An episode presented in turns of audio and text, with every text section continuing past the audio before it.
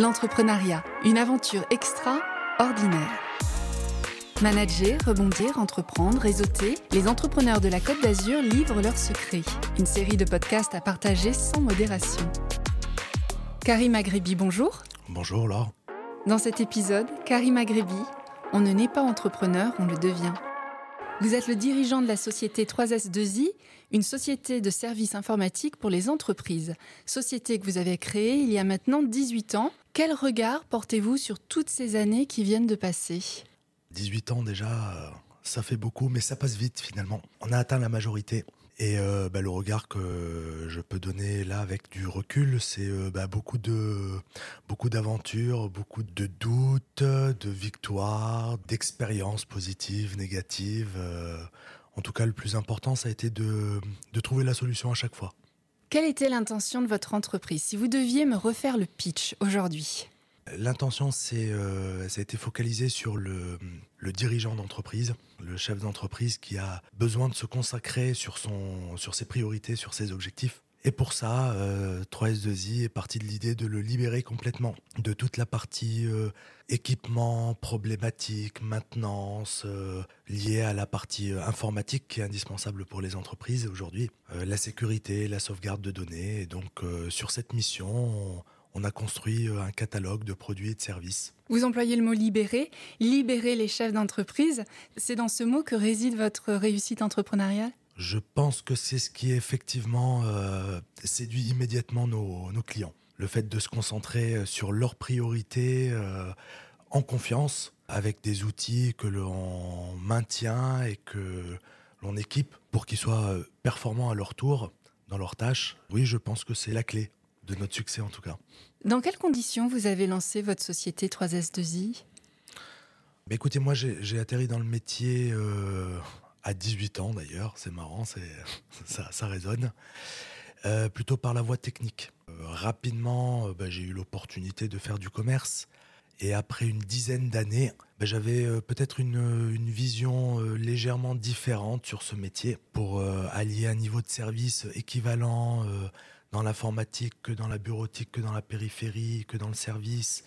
Ben, c'est parti, euh, je pense, euh, un petit peu comme tous les chefs d'entreprise, d'une d'une surmotivation à un moment euh, qui s'est alliée avec euh, des opportunités. Mais vous Et étiez donc, seul? Oui, complètement. Vous avez commencé tout seul? J'ai tenu tout seul pendant deux ans. Voilà. Euh, effectivement, au bout de deux ans, ça a été un, un des premiers caps à passer. C'était de se dire, il faut s'entourer, il faut construire. Et donc, bah, il faut passer la, la, vitesse avec des collaborateurs. Parce que seul, ça devenait compliqué au bout de deux ans. Vous savez combien de collaborateurs aujourd'hui? Aujourd'hui, on est pratiquement une trentaine. Je dis pratiquement parce que on recrute et c'est pas chose facile aujourd'hui. Mais euh, d'ailleurs, je lance un appel. 3S2I recrute euh, des techniciens et des commerciaux sur le secteur 06 et Monaco. Voilà, vous faites bien d'en profiter. L'entrepreneuriat, une aventure extra. Y a-t-il un moment au cours de ces 18 années où vous avez identifié une sorte de plateau dans la croissance de votre activité? Écoutez, je pense qu'il y en a eu plusieurs des plateaux. Euh, déjà, euh, la première euh, étape, ça a été recruter et, travailler à plusieurs.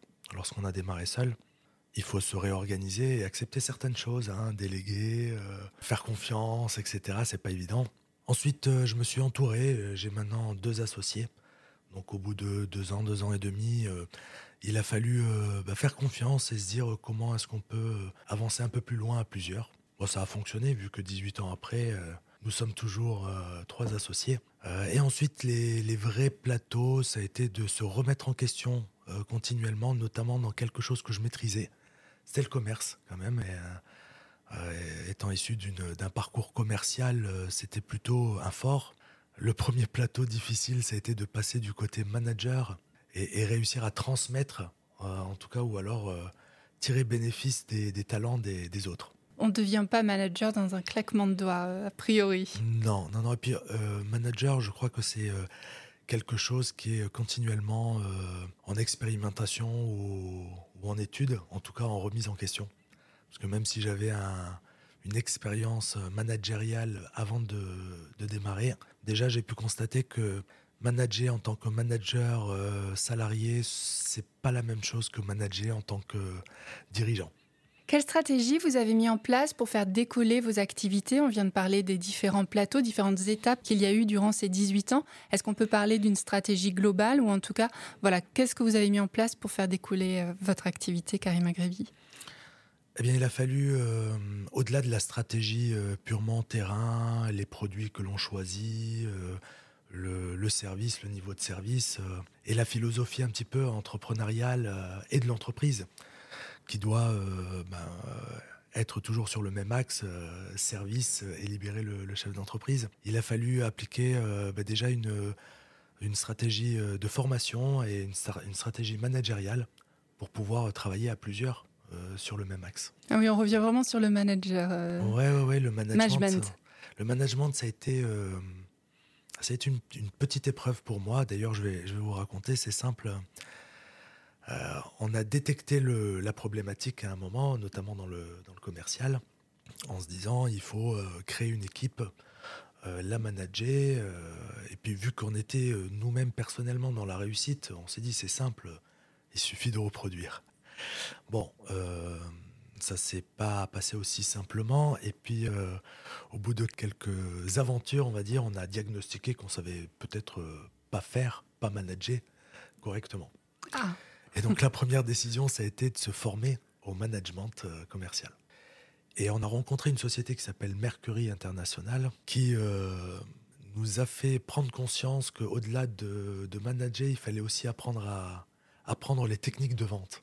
Alors on a été assez surpris parce que quand on est dans, le, dans la réussite, euh, réapprendre ou refaire de la formation de techniques de vente, mais là où il a été très, très efficace et performant, Christophe Mougeot, pour le, pour le citer, chez Mercury International, c'est qu'il nous a prouvé par A plus B que tant qu'on ne maîtrisait pas parfaitement euh, ce qu'on faisait au quotidien, bah, c'était difficile de le transmettre.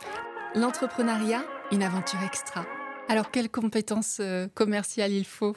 Quelles, quelles, petites astuces vous pouvez nous transmettre? Ah, bah, Écoutez, vous savez, aujourd'hui, eh ben, je vais vous raconter un petit épisode quand on, s'est un peu heurté en disant euh, à notre Christophe, je pense que tu n'as pas bien compris euh, la demande, parce qu'on est dans la réussite commercialement, donc c'est qu'on sait faire. C'est difficile de se remettre en question. Et oui, et là, il nous a posé une question, il nous a dit, bon, très bien, écoutez, je, vous venez de me recruter, et, je vous demande comment on répond à une objection. La base. Donc, on lui a dit, bah, écoute, euh, quelle est ton objection?